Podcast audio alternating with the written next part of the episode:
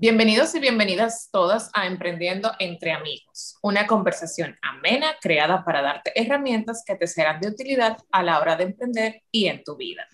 Te saludamos Mariel Frías Mejía, life coach, motivadora y marketer desde República Dominicana, junto a Raúl González Acuña, emprendedor serial y conferencista desde Venezuela. En nuestro 16 episodio compartiremos con Alejandro Mota sobre perfil de alto impacto. Bienvenidos todos. Hola Raúl. Bienvenido. Hola Mariel, ¿cómo estás? Bienvenidos todos. Alejandro, un gustazo tenerte por acá, Emprendiendo entre Amigos. Hola, ¿cómo están? Bueno, muy buenas tardes. Qué gusto estar con ustedes. La verdad que es un privilegio y un placer. Estaba muy entusiasmado con estar conversando con ustedes esta tarde. ¿Cómo están ustedes? Alejandro, bienvenido. Bienvenido. Muchas gracias. Este tan importante que nos traes el día de hoy, perfil de alto impacto. Bueno, la primera pregunta sería entonces para nuestro amigo Alejandro, la que siempre hacemos, ¿verdad, Mariel? ¿Quién es Alejandro Mota, no? Por supuesto. Bueno, no, muchas no tuvimos ni siquiera la, la, la oportunidad de que, de que, te desarrollara, pero bueno, ¿quién es? ¿Cómo estás? Y, y bueno, ¿quién es Alejandro Mota? Bueno, muchas gracias por la invitación. Un gusto estar con ustedes. Raúl, Mariel, la verdad que encantadísimo, un privilegio estar en su canal de YouTube y estar en su podcast. Bueno, estar en sus medios, eh, comunicándome con su audiencia. Y sí, como bien han dicho, estoy en Uruguay, eh, estoy en la ciudad de Montevideo, una muy linda tarde, está siendo hoy, eh, bueno, ya estamos en el atardecer y en cuestión de, de minutos caerá la noche. Pero bueno, más allá de todo esto, quiero responder a su pregunta. ¿Quién es Alejandro Mota? Bueno, si ustedes buscan en LinkedIn Alejandro Mota, van a encontrar varios. Hay varios, Alejandro Mota, pero hay uno que se dedica a redacción, redacción de currículums, y ese justamente soy yo. Eh, bueno, ¿qué, ¿qué, qué, es lo que fundamentalmente hago? ¿En qué consiste mi misión? Mi misión es solucionarles a los profesionales sus problemas de comunicación escrita, la redacción. Lo, por lo que más me conocen es por la redacción de currículums, pero también redacto cartas de presentación, biografías profesionales, perfiles de LinkedIn, redacto también artículos para blogs y para sitios web y también realizo correcciones de, artículos que de repente otras personas eh, quieren publicar y antes de publicar necesitan quien los revise. Así que, bueno, múltiples tareas vinculadas al servicio al profesional vinculadas a la comunicación escrita. Buenísimo. Sabes que cuando estaba redactando la publicación para este episodio, pues comencé, bueno, Alejandro es todólogo. Eh, bueno, mejor no, no pongo eso. Bueno, sí, él es comunicador. Bueno, sí, pero él es todólogo, porque a la larga él, él o sea, lo que es eh, la redacción, estilo, como digo yo, eh, también lo hace. O sea, y no solamente es el hecho de tú escribir un perfil, es el hecho de tú indagar un poco más sobre la persona, ¿no? O sea, porque un, un, CV lo hace cualquiera, dirían por ahí, ¿no? Entonces, es como toda la logística que involucra el hecho de hacer un CV.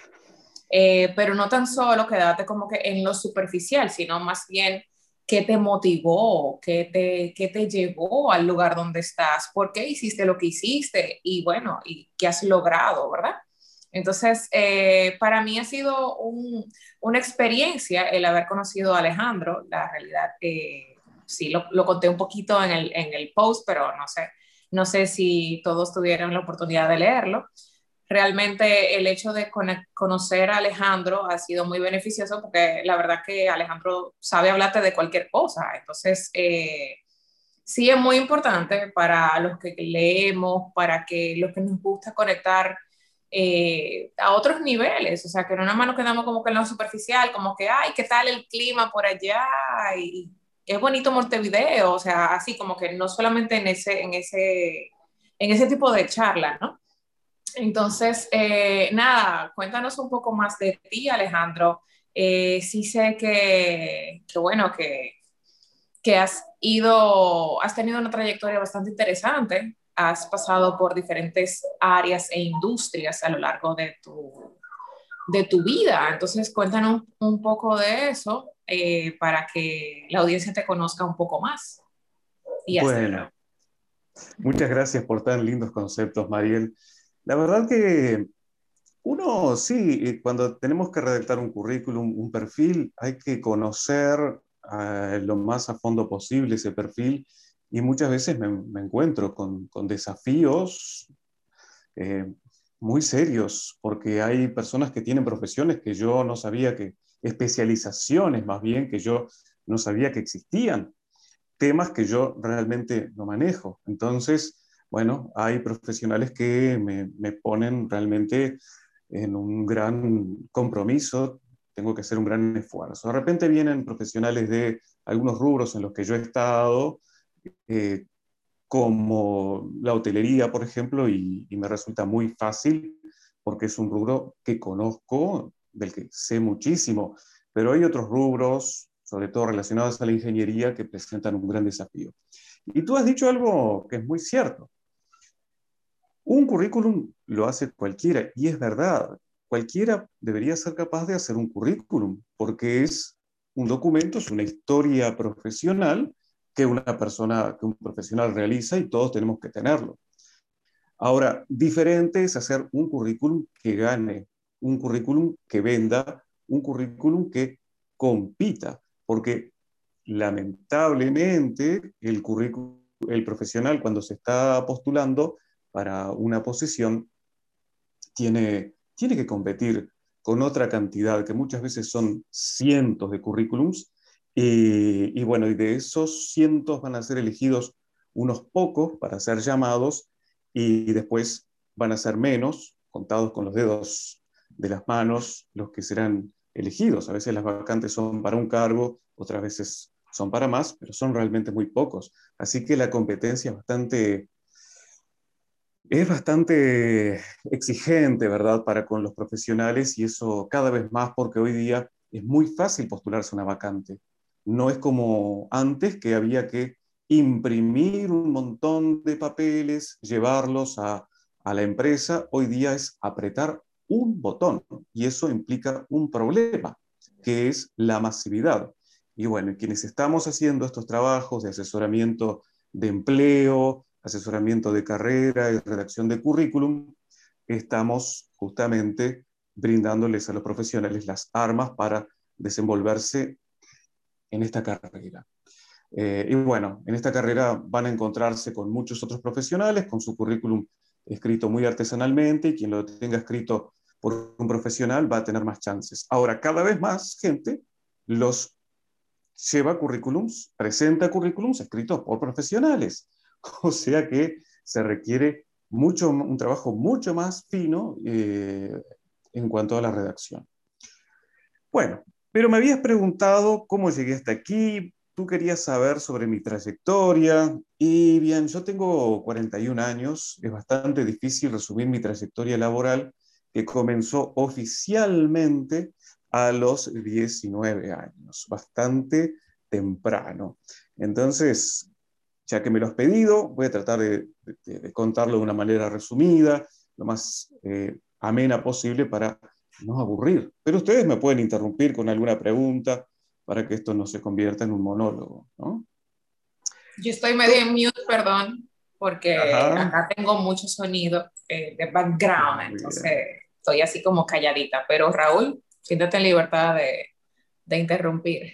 Claro, claro. Yo, yo más bien, yo tengo una pregunta que antes que no de tu, tu eh, trayectoria, eh, fíjate que una de las cosas que me pasa a mí cuando, cuando estoy, por lo menos en mi empresa, en RGA, estamos, siempre, siempre te llegan currículum, eh, gente solicitando puestos, bien sea por, porque están buscando, bueno, siempre están buscando trabajo, pero no porque no tengan trabajo, sino tal vez buscando una mejora laboral o algunos de los puntos y, ciertamente el comentario de que cualquiera hace currículum es cierto, pero cualquiera hace un buen currículum no es tan cierto, ¿no?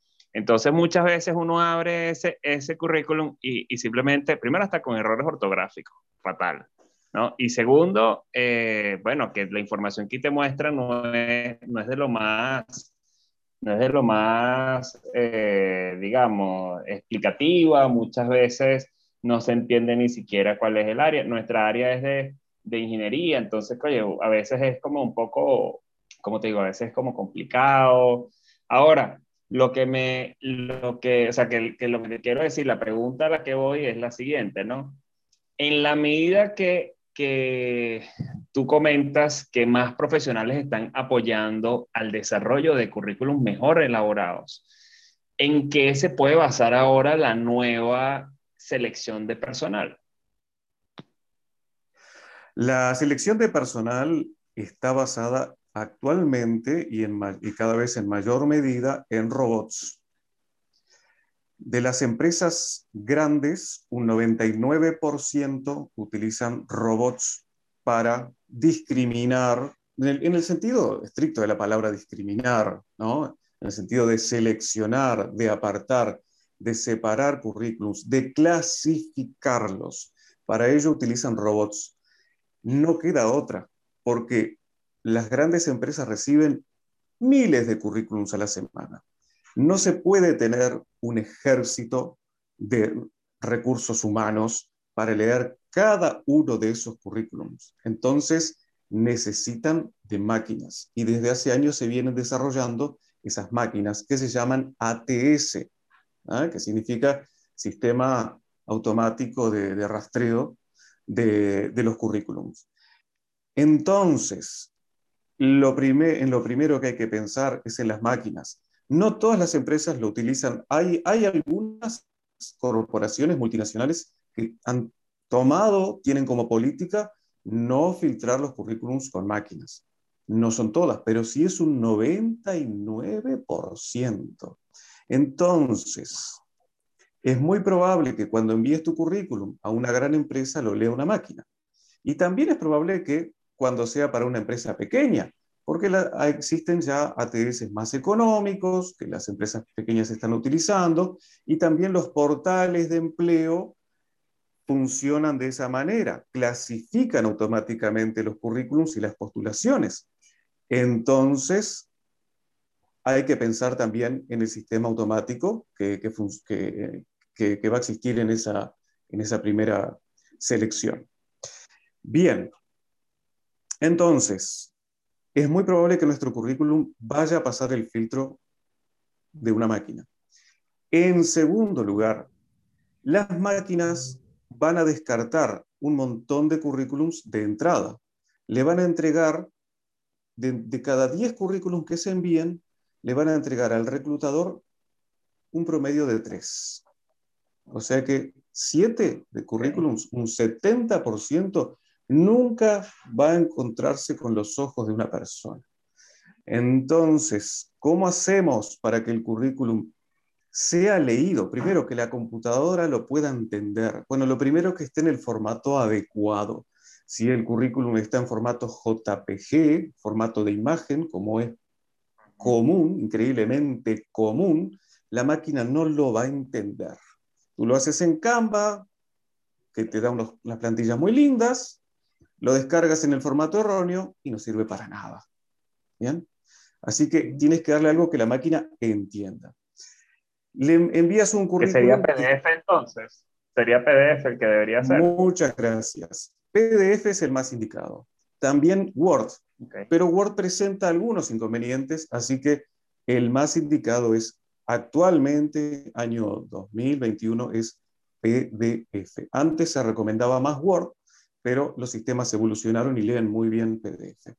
Así que lo primero es el formato. Lo segundo, no confíes mucho en las imágenes, porque la máquina no va a leer imágenes, no va a leer gráficos, no va a leer eh, esa superabundancia de imágenes que estuvo de moda hace unos años, unos currículos llenos de globitos. Bien, lo más simple, texto. Texto es lo que importa. ¿Necesitamos imagen? Sí, porque en algún momento va a ser leído por un ser humano y, es lindo que tenga una buena presentación, que impresione, pero lo importante va a ser el texto. Bien, un texto que tenga la información correcta, este, la información persuasiva. Así que bueno, esos son elementos muy importantes a tener en cuenta. Ahora, eh, sigo con otra pregunta ante tu trayectoria y perdóname que te, que te haya desplazado de este, de este tiempo, pero... Que no, olvídate de los. Me llamó mucho la atención el tema que te ayuda a ya se acabó el tiempo, chao. no, mira, la pregunta que te iba a hacer era, por ejemplo, con el que comentas que ayudas con el cover letter, ¿no? Esa, esa carta de presentación. Nosotros cuando entrevistamos a las personas, mandan el currículum. Aquí en Venezuela no se estila mucho es el cover letter, que eso sí es muy, muy estándar en muchos otros países. Pero cuando la persona la entrevistamos y nos parece que puede ser un candidato idóneo, le decimos, mira, mándanos ahora tu cover letter donde me digas básicamente por qué tengo que contratarte a ti. Busca un template, un, un formatico para que tú veas qué se pone y tal. Ahora que tú me dices que tú los ayudas, ahora digo, no, ya ahora puedo entender ahora también por qué muchas veces, qué es lo que busco yo en el cover letter, es ver cómo redacta, básicamente, porque en nuestro trabajo de ingeniería muchas veces la redacción es importante, ¿no? Pero entonces así como que, ahora, no, imagínate, ahora voy a tener miedo, voy a tener miedo, voy a tener miedo Entonces, adelante, adelante. Sí, sí, sí, no te, eh, no, no, sí, no, no te fíes de la cover letter como criterio para saber cómo la persona redacta, porque puede habérselo pedido a un profesional que se lo haga.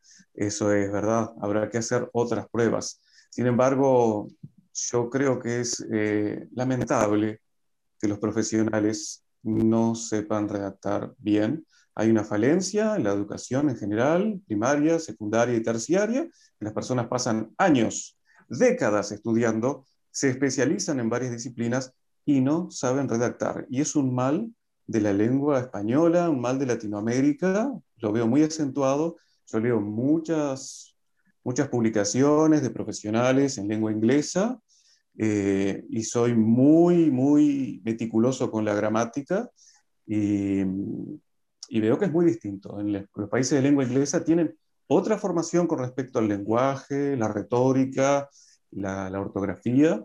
Y bien, la ortografía española es especialmente complicada, sí, pero hay que tener un buen conocimiento. Bueno, yo iba a agregar algo y es que sobre los cover letters, o sea, si tú le puedes pagar a una persona porque te lo haga, te lo van a pagar. La idea o el kit del asunto, como dicen acá en, en, Santo Domingo, República Dominicana, es como, bueno, el hecho de que realmente te conozca y de que transmita eso que tú quieres transmitir, porque un cover letter, igual que el CV, lo puede hacer cualquiera. Y entonces todo tiene que ver con lo que quiere transmitir. Entonces, qué pena que haya personas que todavía... Digo, lo que va a tener que hacer, mira, siéntate ahí y me la redactas a mano. Porque ahí es un examen. Tienes 10 minutos para hacerla, redacta. Examen me parece muy bien. Bueno, claro, porque es que imagínate. Sí. O sea, eh, es ese. Puedes contratar a alguien y de verdad nunca se me había ocurrido que eso se, que eso se pudiera, se pudiera contratar, ¿no? Porque era algo bueno, como procesos de selección, personal, ¿no? Pero, hay, procesos de selección que incluyen prueba ortográfica, incluso en, este, eh, robotizados, que incluyen una prueba de, de escritura. Así que se, se estila, se, estila mucho también eh, hacer probar eh, a las personas en, sus en sus este, habilidades ortográficas. Pues bueno, no Ahora sé sí, Alejandro, háblanos si de hacer la trayectoria, trayectoria, por favor. Bueno, a mí, mi trayectoria, mi trayectoria, el gran impulso, la gran motivación de mi trayectoria, la, fuerza, me la dio el rock. Yo era un adolescente, rock and rollero, fanático del rock and roll, coleccionista de discos, de materiales. Bueno, me gustaba saber las historias de las bandas, me gustaba conocer, saber eh, los nombres de todos los integrantes, saber los discos, saber los géneros, saber, saber mucho de rock. Ser una enciclopedia andante de rock era lo que yo quería y, bueno, de hecho quería ser periodista de rock. Pero en realidad, cuando, como yo era muy, muy fanático de la música, hasta llegué a cantar en una banda, eh, bueno, eh, cada tanto me invitaban de algún programa de radio, en alguna radio pequeña, de por allí, a hablar sobre las bandas que me gustaban. Eh, y ahí me, me, entraron, me, entraron, a invitar a varios programas de radio, les gustaba cómo yo hablaba, y entonces me invitaban y yo cada vez participaba más, hasta que llegué a tener mis propios programas de radio. ¿Y qué pasa? Eh, hubo alguien que dijo, te voy a capacitar para que hagas locución, para que seas locutor. Y, y, bueno, y recibí sus clases, recibí su capacitación, me postulé para trabajar en una radio, eh, que era la radio más importante de mi ciudad, me tomaron una prueba y me admitieron y ahí comenzó mi carrera como locutor. Estuve 14 años trabajando como locutor operador, gracias. Eh, manejaba las perillas y en esa radio, bueno, eh, ¿qué pasa? Bueno, yo quería hacer mis programas también. Pero, ¿qué pasa? ¿Cuál era el problema? Que el rock no era muy gustado, no era muy aceptado, eh, menos que ahora. Y bueno, entonces eh, me encontraba con un problema de audiencia, pero también me encontraba con un problema de venta. Yo veía que había personas que vendían, que, tenían programas que no los escuchaba nadie, o al menos a mí me parecía, este, muy malos, pero tenían publicidad. Yo hacía programas y no tenía publicidad. Me reconvertí, porque después, bueno, entré a, a conocer otros, otros tipos de música, me hice muy fanático de los ritmos brasileños, entonces de la bossa nova. Eh, bueno, empecé a hacer programas culturales, pero mis programas tampoco, tampoco tenían, tenían éxito, tampoco y no vendían. Entonces yo no podía vivir solo del sueldo que me pagaban en la radio. Eh, yo realmente estaba haciendo que esos programas era un desgaste tremendo, porque sin, a lo mejor tenías audiencia, pero no tenía auspiciantes, no podía conseguir. Me caminaba a las calles buscando auspiciantes. Ni siquiera los familiares emprendedores me querían apoyar. No, mis programas no funcionaban. Eh, me dejaban hacerlos un tiempo y después yo terminaba renunciando porque aquello no caminaba. Entonces, después de tantos intentos, ¿qué dice una persona normalmente? no sirvo para la venta. No sirvo, la venta no es lo mío. Yo no puedo vender. Yo no sé vender, yo no tengo el don de vender. Amén. ¿Te ha pasado, María? Sí, sí, me siento identificada. es algo que pasa, ¿eh? No sé si a ti te ha pasado, Raúl, pero a mí me ha pasado. Pero cuéntanos, cuéntanos. O sea, que te sientas que, que no puedes, que no puedes, eh, es válido, pero no puedes decir que no sirve para algo. O sea, eso no puedes decirlo. Pero, es válido que sientas que no, que te sientas down en ese momento, ¿no? Claro. Pero adelante, adelante. Yo, yo estoy esperando ver el gran comeback, el gran comeback de, de, esta historia que se ve muy buena. Bueno, fue así que yo eh, desistí seguí haciendo mi trabajo, cumpliendo mi turno en la radio, leyendo los textos, haciendo la locución y, nada, resignado a, hacer eso, un empleado. Pero bueno, llegaron a mí varios libros, empecé tipo como a trabajar en mí. Empecé a leer algunos libros de autoayuda, libros de superación, eh, leí libros realmente libros muy buenos hay de eso. Hay, por supuesto, basura que, también leí y consumí, como el libro y el documental del secreto y la ley de atracción. También este, esas cosas consumí, pero también consumí cosas buenas. Hay un libro que se llama El éxito no llega por casualidad, que me, me causó mucha gracia ese tipo de literatura, pero estaba, estaba muy bueno. El autor es Leir Ribeiro.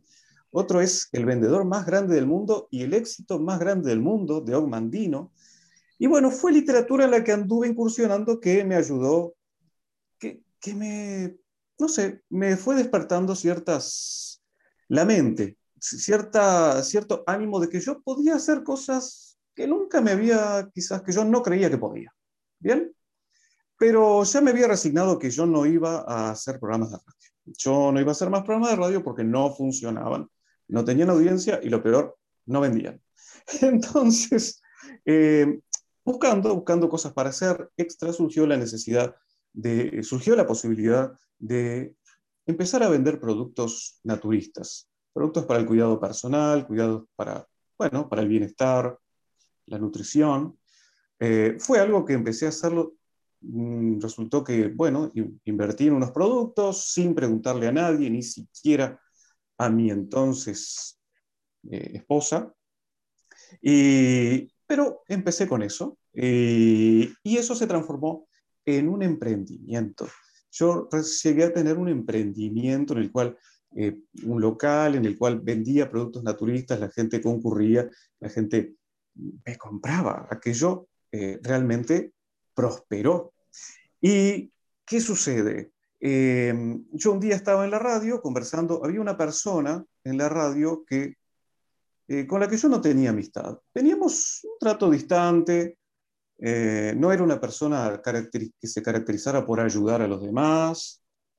Eh, era una persona con la que teníamos un trato de, colegas, de, bromas de pasillo, nada, nada más, más, que eso. Y, un día esa persona, estábamos en, el, estudio de grabación, este, en el medio del trabajo, conversando, y dice, eh, contame de esos productos que vendes.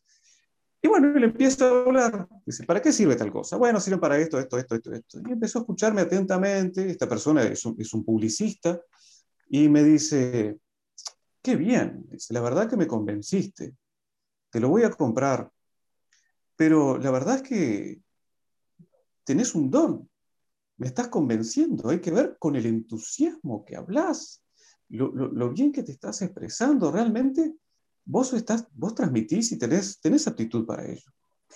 Bueno, fue, claro, fue un quiebre, o sea, mi vida de, antes de ese día, yo tendría que haberlo notado en el almanaque, porque mi vida de, partir de ese día cambió. ¿eh? Pensar que una simple palabra de una persona te cambia la vida. Y esa persona me empieza a apoyar, me empieza a ayudar con la, con la publicidad de mi emprendimiento, me empieza a dar consejos. Y además, eh, después empiezo a pensar, porque no podía, yo tenía que volver a comunicar, y vuelvo a tener un programa de radio. Y esta persona, cuando yo vuelvo a tener el programa de radio, me fue de gran apoyo también en cuanto a la planificación, de la publicidad y todo eso. Bien, pero este programa de radio, o sea, este, este emprendimiento de productos naturistas que en algún momento yo tenía socios, así que bueno, por cuestiones con los socios se terminó en algún momento. Entonces yo emprendo eh, algo nuevo que es un programa de radio y, sucede ahí lo que acabo de contar, que esta persona, este publicista me apoya. Y yo lo venía craneando, lo venía pensando y con todas estas habilidades adquiridas de venta, yo empiezo a vender mi programa. Realmente mi programa era muy breve. Eh, hay que ver, en la radio había programas de una, dos, tres horas por día. Mi programa tenía una hora por semana, pero estaba muy bien vendido. O sea, si hacíamos el ratio de, venta por hora, llegó a estar muy bien vendido. O sea que yo eh, realmente mm, revertí toda esta situación. Logré vender publicidad que era algo que yo pensaba que era imposible. Yo lo pensaba imposible, sí, para mí, porque digo, vender algo intangible me resulta difícil. Pero bueno, es la transversalidad de las habilidades. Es una de las cosas más difíciles. Vender publicidad es una de las cosas más difíciles que hay, porque es intangible totalmente y depende de la valoración de la que tiene la persona de tu producto, dígase programa radio, ¿no? Exactamente.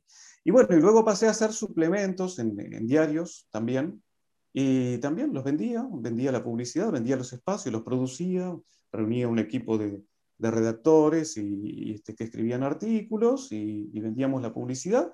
Así que bueno, en medios de comunicación yo eh, me, fui un emprendedor, emprendedor naturista, emprendedor en medios de comunicación, pero también en algún momento esto, por alguna u otra circunstancia, esto empezó en algún momento a ir para atrás. No, no vi posibilidades de crecimiento. Fue la época también de la revolución tecnológica, muchas radios en el mundo cerraron, los diarios tuvieron que reconvertirse, etc. Entonces, bueno, yo me dio un poco de temor todo lo que estaba pasando y digo, me voy a reconvertir. Y es ahí que tuve que hacer un trabajo de, de introspección, de ver para lo que yo servía.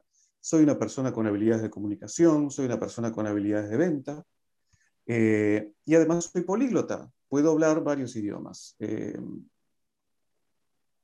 me puedo revolver con esto. ¿En qué industria esto funciona bien? Funciona bien en el turismo. Eh, fue así que, tras 14 años de radio, renuncio y me voy a trabajar en un hotel. Y bueno, en los hoteles también he estado, trabajé durante ocho años en varios hoteles de Uruguay, eh, aprendí muchísimo, vendí mucho. Realmente el cambio en, un momento fue muy riesgoso, pero después me fue muy bien. Y mientras trabajaba en los hoteles, me puse a estudiar lingüística, que es la ciencia del lenguaje, estudiar la gramática. Y entonces, con esta conjunción de habilidades de comunicación, de idiomas, habilidades de venta y las cosas que aprendí, que estudié y el estudio del lenguaje, es que empiezo a plantearme la posibilidad de brindar una solución a los profesionales con los temas de escritura. Escribirles su currículum y escribirles sus otros documentos que, necesitan, pero donde vi que más eh, había necesidad era eh, la escritura de currículums. Esto se conjuga además con, bueno, capacitaciones, formación en temas de empleo, de empleabilidad, que, tome más mi propia experiencia, más eh, la investigación e incluso la experimentación, porque experimenté mucho conmigo mismo, con mandar diferentes tipos de currículums, los mandaba de una manera, de otra, los llamados, iba a las entrevistas, probé mucho. Y esto me, al principio lo hacía solidariamente, lo hacía para ayudar a las personas. Este, y les daba consejos y veía que a las personas les iba bien. entonces cada vez me entusiasmaba más ver que la cosa, eh, que, que yo era, sentía que yo era necesario, sentía que a las personas les hacía muy bien mis, mis consejos, mi experiencia de reconversión las ayudaba. Y digo, bueno, eh, puedo dedicar, para dedicar tiempo a esto, redactar un currículum puede llevar muchísimas horas, ¿sí? Lleva horas redactar un currículum, entonces, este, y a veces no dedicamos una hora un día, una hora otra, y puede, puede llevar 10 horas, este, porque es una tarea que cansa, entonces dejamos para el día siguiente. Entonces yo para dedicarme a esto, bueno, lo tengo que transformar en un emprendimiento, en un negocio, y así fue que nació redaccioncb.com. Vaya historia. Muy bien. tengo una pregunta, Alejandro. Genial.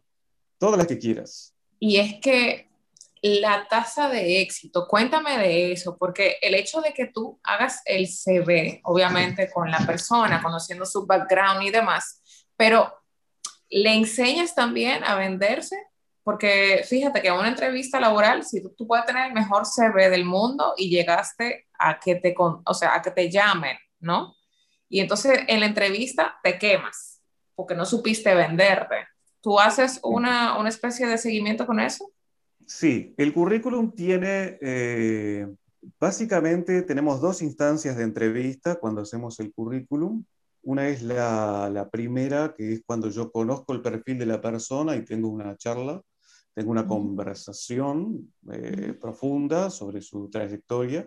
Y luego de entregado el currículum, hay todo un asesoramiento que tiene que ver con eh, el formato a enviar, es importante, hay detalles, el nombre del archivo, eh, la cover letter también, cómo, cómo enviarla, en qué casos enviarla como archivo adjunto, en qué casos enviarla como pegado al mail, en qué casos eh, este, enviar de una u otra manera el currículum, el nombre del archivo es algo muy importante, y mm, cómo la actitud correcta para la entrevista laboral es también algo muy importante. Eh, he visto que las personas realmente eh, les, les, hago, digamos, las, empiezo haciéndoles algunas preguntas comunes de entrevista laboral y veo que las personas me, entran a contestar cosas que, que realmente no, no convienen. Y, y, bueno, y es ahí que cuando veo el problema, veo el punto de dolor, comienza mi asesoramiento. Y sí, los resultados, tengo la satisfacción de, de, tener resultados, de que me estén escribiendo cada tanto personas para decirme, Alejandro, eh, el otro día un profesional de más de 50 años, este señor tiene un emprendimiento, este señor eh, tiene un emprendimiento y le digo, bueno, pero ¿por qué quieres, si tú tienes tu emprendimiento, ¿para qué deseas el currículum? Bueno, yo no quiero, este, o sea, tenía una trayectoria en finanzas anterior, ¿verdad? Este, bueno, cuando después de los 50, que se queda sin trabajo, mete su emprendimiento, ¿no? Entonces le digo, ¿por qué? Si ya tienes tu emprendimiento, ¿para qué quieres el currículum? Me dice, yo no quiero quedarme con aquello de que no lo intenté después de los 50 años. ¿Mm? Ah, bueno, entonces vamos a hacer un currículum que eluda todos esos vallas, esos sesgos de edad. Y fue así que la semana pasada me escribe y me dice Alejandro, después de muchos intentos que había hecho, enviado el currículum muchas veces, envié el tuyo y por primera vez me llamaron, estoy sumamente contento. Eh, y bueno, y sí, así eh, ha pasado muchísimas veces de personas que con mis consejos y con, con mis currículums han logrado lo, lo, que estaban buscando, han logrado un cambio sustancial. Muy importante esto, yo no prometo resultados. Qué bueno. Bien, de repente no quiero entrar en el grupo de los que prometen resultados. Yo prometo un trabajo. Te hago el currículum, te asesoro con respecto a la postulación, a la entrevista, yo doy mi asesoramiento, este, pero lejos estoy de prometer resultados, ¿verdad? Cuando vamos al médico, el médico nos envía los estudios, nos manda los medicamentos, no nos promete curación, ¿verdad? Este, bueno, tenemos que tener el mismo, la misma, el mismo rigor, ¿verdad? Y el respeto hacia nuestros clientes de no prometer resultados, pero sí alentarlos, ¿verdad? Para que los logren. Ahora, Alejandro, una pregunta que tú nos comentabas antes de empezar el, episodio, que era que, bueno, que si bien el CV era una parte importante, hacías la referencia a Coca-Cola como empresa, que tenía como que otras, otras bebidas que hacían, este, o sea, que, que eran parte de la misma empresa, haciendo la referencia al, al LinkedIn. Cuéntanos un poco más sobre eso y le hago otra pregunta anexa es qué categorías o qué cosas le ves tú que debe tener un perfil de LinkedIn llamativo, importante, que sea, digamos, de impacto.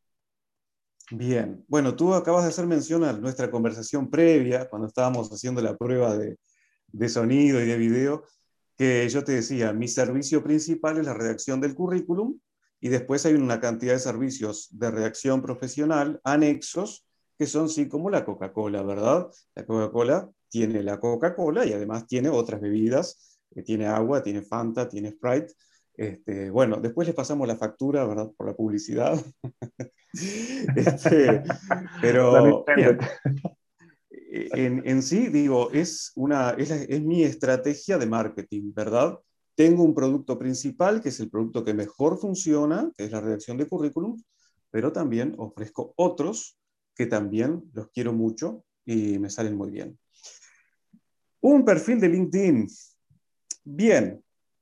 Eh, ¿Qué tiene que tener, qué elemento tiene que tener un perfil de LinkedIn para, para destacarse? Bueno, lo primero es que esté completo. Eh, es llamativo que los profesionales no utilizan todos los campos. Bueno, no podemos utilizar todos los campos, no es necesario que utilicemos todos los campos, pero utilizamos todos los que podamos. ¿Bien? Por ejemplo, hay un, campo para poner premios. Bueno, si nunca recibiste un premio, no, no hay nada para poner. Pero si lo tienes, pon todos tus premios. Y si, rellena todos los campos que sean necesarios. Es vital el contenido en el perfil de LinkedIn para que destaque porque tiene que destacar. ¿Para qué tienes un perfil si no destaca? No puedes tener un perfil en una red social si no tienes foto. Una foto de tu persona, una foto de tu rostro, no el logo de tu empresa ni, ni otra cosa que no sea una cara. Y tiene que tener un banner. Tiene, si tiene un lugar para imagen, tienes que poner imagen. Y una foto de familia, ¿no? Por supuesto que no. El perfil es sobre ti, no es sobre tu familia. Tampoco es sobre tu empresa. Hay muchos que ponen con la empresa y el banner, eh, como banner ponen un logo de su empresa o cosas relacionadas a la empresa. Bueno, está muy bien que tengas cariño por tu empresa, pero quien va a visitar tu currículum no está entrando a la página de la empresa, está entrando a tu página eh, en, la red social, a tu perfil. Entonces tiene que informar sobre ti, el perfil tiene que tratar sobre ti, no tanto sobre esa empresa, porque además demasiada identificación con una empresa te puede obstaculizar para que consigas posiciones en otras empresas. Entonces esto es muy importante, ¿verdad? Otro factor importante es la interacción. Atención, el perfil de LinkedIn no es una estatua, no es algo que se hace, un busto, un monumento que se hace una vez y queda ahí como está, exhibido ante el público y nunca más se toca. El perfil es dinámico, el perfil está vivo. Tú puedes cambiarle el titular, puedes cambiarle el texto del extracto, puedes hacerle ajustes. Hazles ajustes con periodicidad. Revisa, relee tu experiencia profesional, relee tu, tu formación. Mejóralo, mejora la redacción, hazlo más persuasivo. Busca que otros intervengan en él. ¿Cómo? Escribiendo una recomendación, antiguos colegas, antiguos eh, personas que estuvieron a tu cargo, antiguos jefes que te recomienden, que otras personas que te conocen validen tus skills, tus habilidades. Tienen que interactuar allí. Y lo otro, por supuesto, es que el perfil participe de la red, porque estás en una reunión. Esto es el perfil es como que piensa tu perfil de LinkedIn como la persona en una reunión. Si tú estás en una reunión, tú tienes que comer, no vas a ir a no comer en la reunión, tienes que comer, tienes que beber. Eh, y si no puedes beber lo que beben, avisa antes, pero, pero que, que, que de repente tienes algún, ¿no? Este, no, que no bebes alcohol, bueno, que tengan agua, pero consume agua. Si eres celíaco, bueno, consume un alimento para celíaco, pero tienes que consumir, tienes que, estar allí, tienes que comer, tienes que, que, si estás en una reunión, comes, bebes, conversas, sonríes, participas y además bailas, de vez en cuando bailas. Y si no sabes bailar, bueno, eh, conversas, haz algo, pero no puedes estar hecho una estatua, no eres un guardia de seguridad. Porque esa imagen que das Involúcrate. Si tú tienes un perfil que no se mueve, que no participa, da la imagen de un pato bica, de una persona que está vigilando. Cae mal. Haz el intento. Y, comentar, comentar es muy importante. A veces publicar da miedo. Bien, yo comprendo que tengas miedo. Te diría, aunque tengas miedo, hazlo con miedo. Pero, eh, eh, pero en realidad, bueno, para empezar, comenta. Muchas publicaciones que, hacemos, los que, los que estamos activos haciendo publicaciones casi que a diario, tomamos nuestra inspiración de comentar en las publicaciones de otro. Comentar, yo no sé, yo pierdo la cuenta, yo hago, ahora estoy haciendo, hubo una época, hay épocas que publico todos los días, pero ahora estoy publicando de repente dos o tres veces por semana, pero pierdo la cuenta de la cantidad de comentarios que dejo. O sea, durante el día dejo muchísimos comentarios en perfiles de otras personas. Seamos generosos en eso, comentemos, porque cuando estamos comentando también estamos apoyando a otras personas y nuestro perfil se ve, adquiere visibilidad cuando comentamos. Ahora, Alejandro, ¿cada cuánto, dos preguntas, cada cuánto debería una persona revisar o ajustar su perfil, ¿sí? Y cada ¿qué tanto número de horas debería dedicarle diariamente la persona, por lo menos, a hacer comentarios en LinkedIn, según tu experiencia? Bueno, revisar el perfil. Y bueno, yo, si, lo si quieres hacerlo diario, hazlo a diario. No te voy a decir que te obsesiones, pero al menos una vez por semana, relee tu perfil y ve de modificarle algo, por lo menos. Comentar bien. A mí se me pueden pasar las horas a veces comentando y comentando mucho, pero en realidad un consejo que doy es este. Proponte hacer un comentario por día. Uno solo. Uno solo. No es mucho lo que te estoy sugiriendo. Un comentario por día. Y haz un buen comentario. No un comentario, qué lindo lo que pusiste, qué linda publicación, felicitaciones. Me gusta. Sí. Me gusta. Ni tampoco, por favor, ni tampoco seas mala onda. Está bien, yo a veces, a veces critico alguna cosa, ¿verdad? Trato de hacerlo mm, respetuosamente, o sea, lo hago respetuosamente, trato de que no caiga mal, pero en realidad puedo criticar, pero en realidad, sobre todo, sé buena onda, no seas un hater, no andes acosando a las personas, diciéndole cosas que quizás si las tuvieras enfrente no se lo dirías. Trata de, de hacer comentarios que aporten. Alguien habló sobre un tema, dio tres consejos sobre un tema, bueno, tú tienes otra idea, aporta otra más. Eh, procura, en vez de criticar, mostrar la otra cara de la moneda. Y, bueno, y si no, si no se te ocurre nada, resume lo que leíste. Haz un resumen. Ah, qué bueno eh, lo que publicaste, eh, porque aprendí que esto es así, así, así. Y, bueno, y eso también, eso también te da visibilidad, eso ayuda. Y después le vas a agarrar, vas a engranar y vas a poder escribir cada vez cosas mejores y te vas a animar a publicar. Como diría yo, eso es saber manejarse. En vez de tú criticar, es como que buscar el lado positivo y la enseñanza y hacerlo como que, ok, wow, qué interesante. sí bueno. Sí, no siempre, ¿verdad? Hay veces que, bueno, que podemos hacer un aporte, podemos hacer una, una crítica o un aporte constructivo, lo podemos hacer. A mí no me gusta subestimar a las personas. Somos adultos, nos podemos decir las cosas. ¿Cómo no? Nos podemos decir. Con respeto, nos decimos las cosas, ¿verdad? Pero a no pasarse.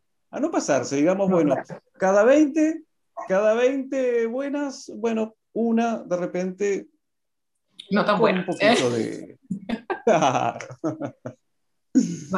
Raúl, ¿tienes alguna otra pregunta? Eh, tengo muchas preguntas, pero ya estamos rozando. Ya va, ya va. Selecciona una. bueno, última pregunta, última pregunta. A ver. Cuando, por ejemplo, siguiendo en el caso de LinkedIn, ¿no? Y las personas que nos están escuchando, que seguro saben que esta es la red social del momento que está de mayor nivel de, de alcance orgánico, ¿qué otra recomendación tú le pudieras dar de manera más allá de, de, escribir un comentario al día, sino algo que ellos puedan hacer, digamos, como esa receta mágica, si es que existe, para que ellos puedan empezar a tener eh, visibilidad en esa, en esa red? Bien, tenemos que ver el para qué, con qué propósito sería esa visibilidad, Raúl.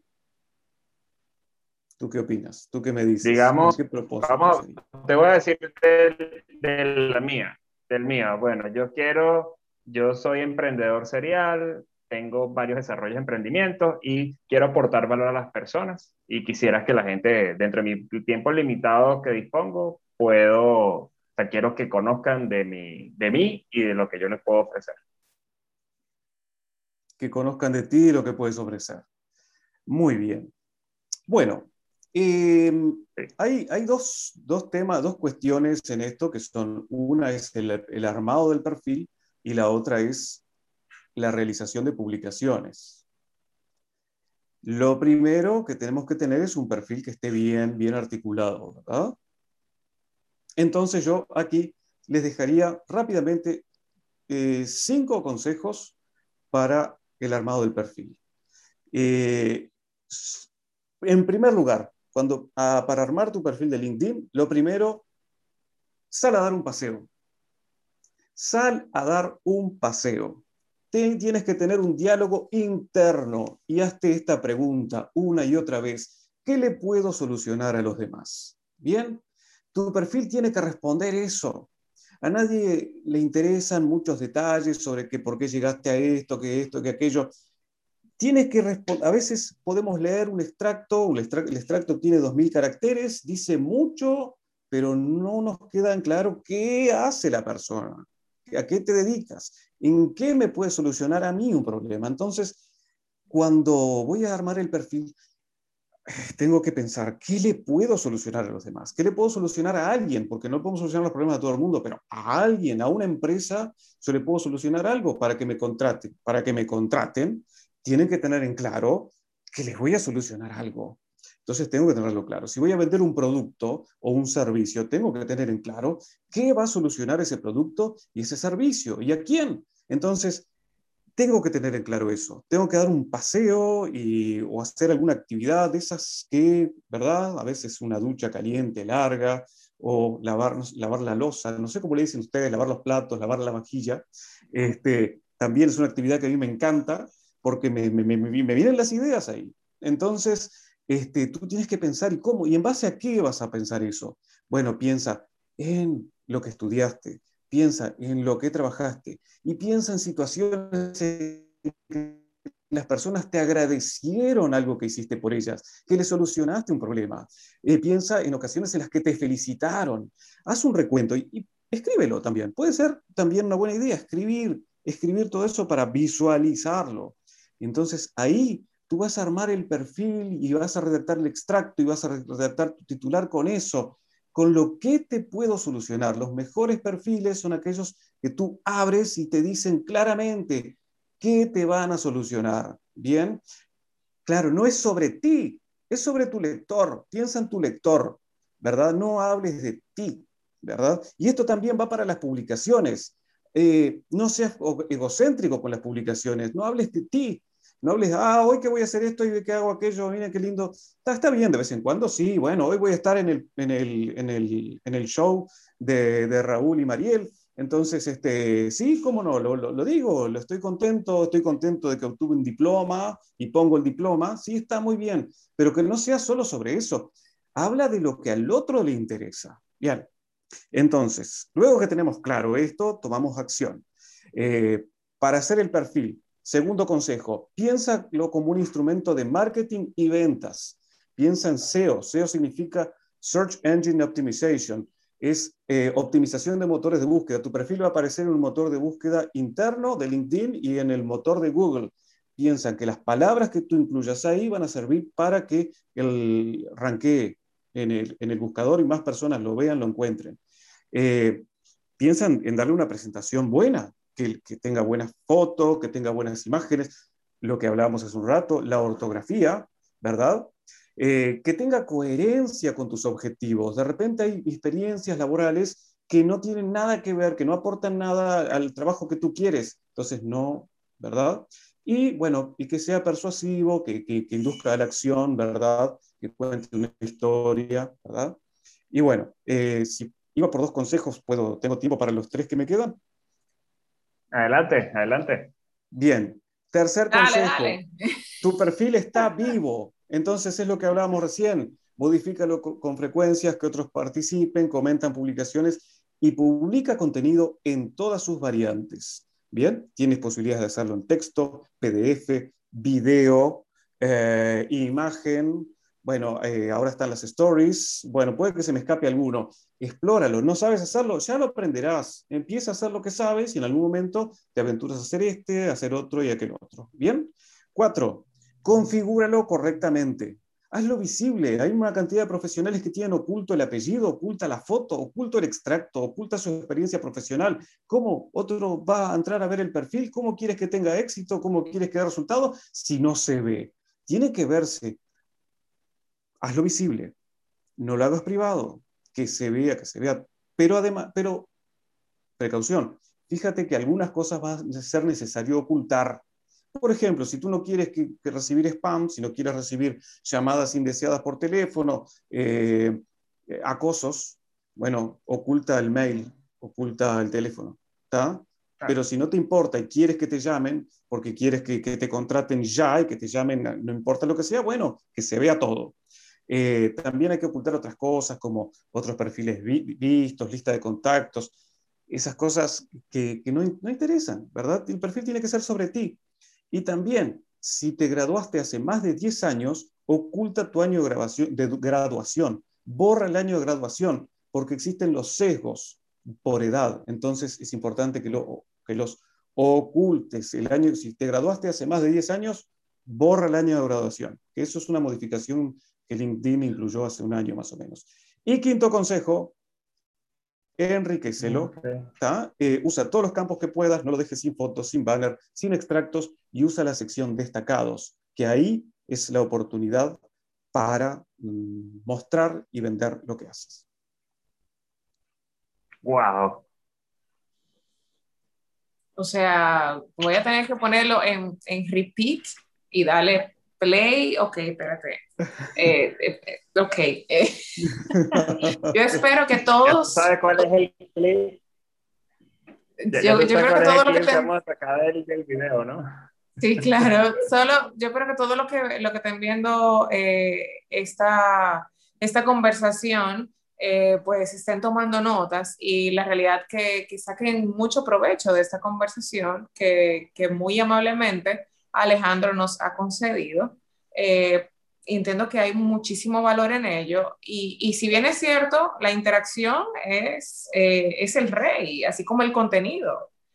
tanto en un CV como en LinkedIn, como en cualquier plataforma que vayas, realmente el contenido es lo que te engancha. Puede ser una foto que te llame la atención, pero eventualmente si no lo desarrollas, pues pierdes eh, la atención. Así que, que, wow, muy valioso. Gracias Alejandro por compartir todo, todos estos consejos.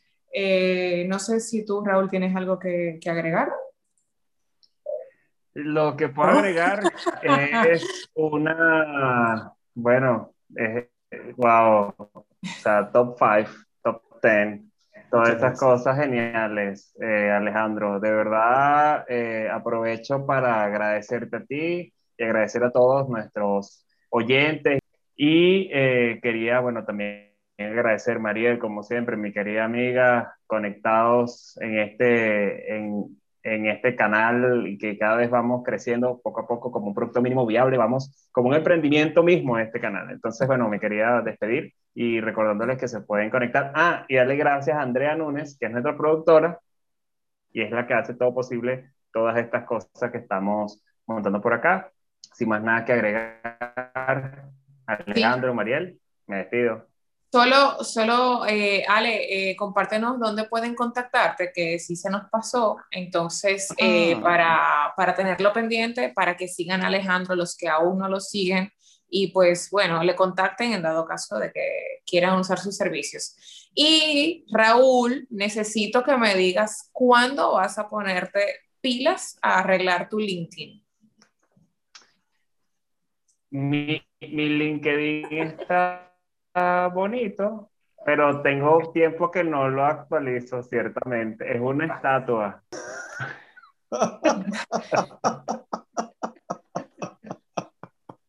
Un vigilante.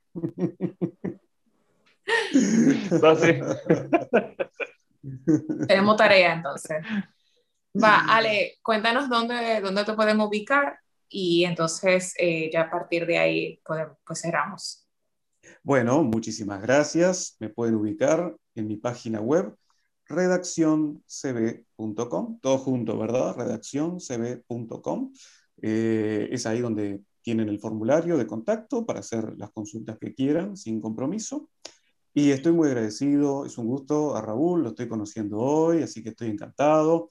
Eh, contigo, Mariel, venimos interactuando eh, desde hace un tiempo y la verdad que estaba muy entusiasmado de participar de tu show, eh, del show de ustedes. También el saludo a la productora, como no, felicitaciones por su extraordinario trabajo. Siempre las personas que están detrás, tras de bambalinas, hacen un trabajo muy significativo.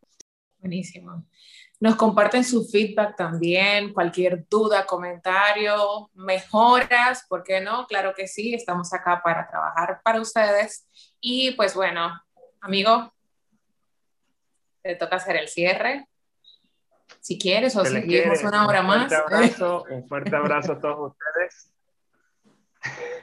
no, no, no. No, está muy bueno, hay que, hay que, dejarlo, hay que dejarlo así porque de verdad, yo siempre se ponen en las descripciones, se ponen los contactos de Alejandro y creo que las personas, incluso yo mismo le voy a escribir unas cositas por LinkedIn, así como que mírame, mira mi perfil para que tú veas cómo lo cambiamos. Con gusto. Eso vale, eso vale. Bueno, bueno, claro, pero está como es. No te conozco. Fuerte abrazo. Fuerte abrazo a todos ustedes, mis estimados, se les quiere muchísimo y Alejandro, Mariel, Fuerte abrazo y nos seguimos viendo por acá el próximo martes. Chao, abrazo. Gracias, Ale. Chao. gracias. Chao, Raúl.